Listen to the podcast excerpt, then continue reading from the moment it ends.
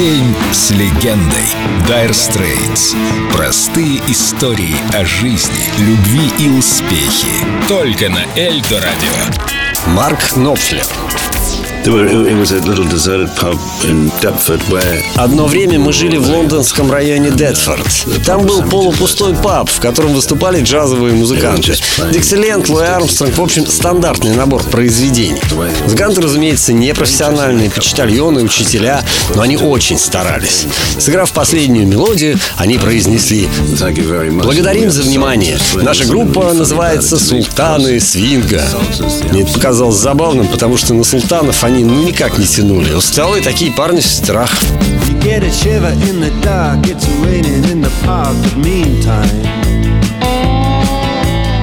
Sound of the river, you stop and you hold everything. A band is blowing Dixie, double fall time. You feel alright when you hear the music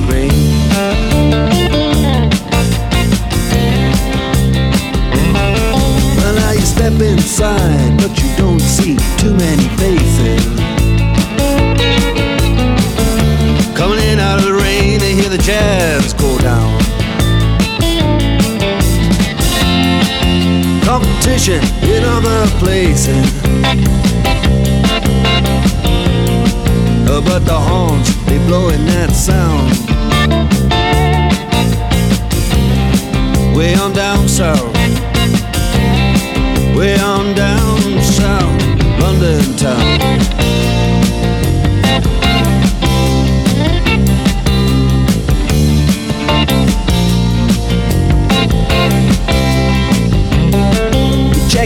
Guitar George.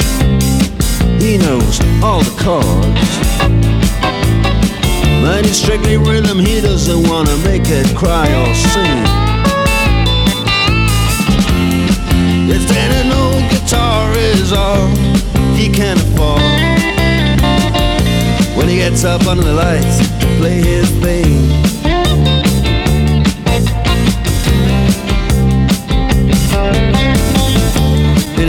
doesn't mind if he doesn't make the scene. He's got a daytime job, he's doing alright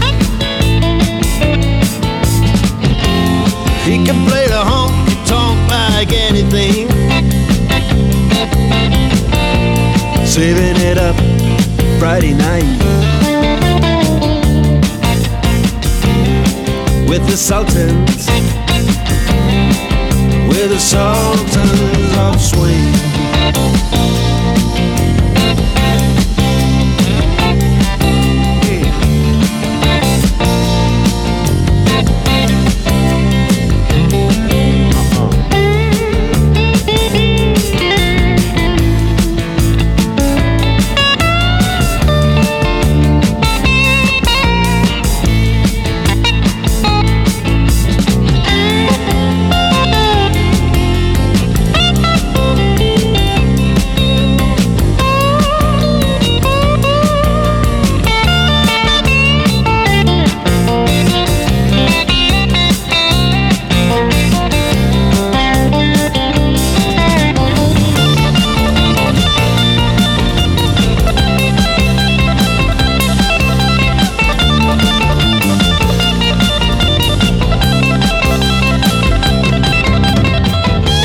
День с легендой.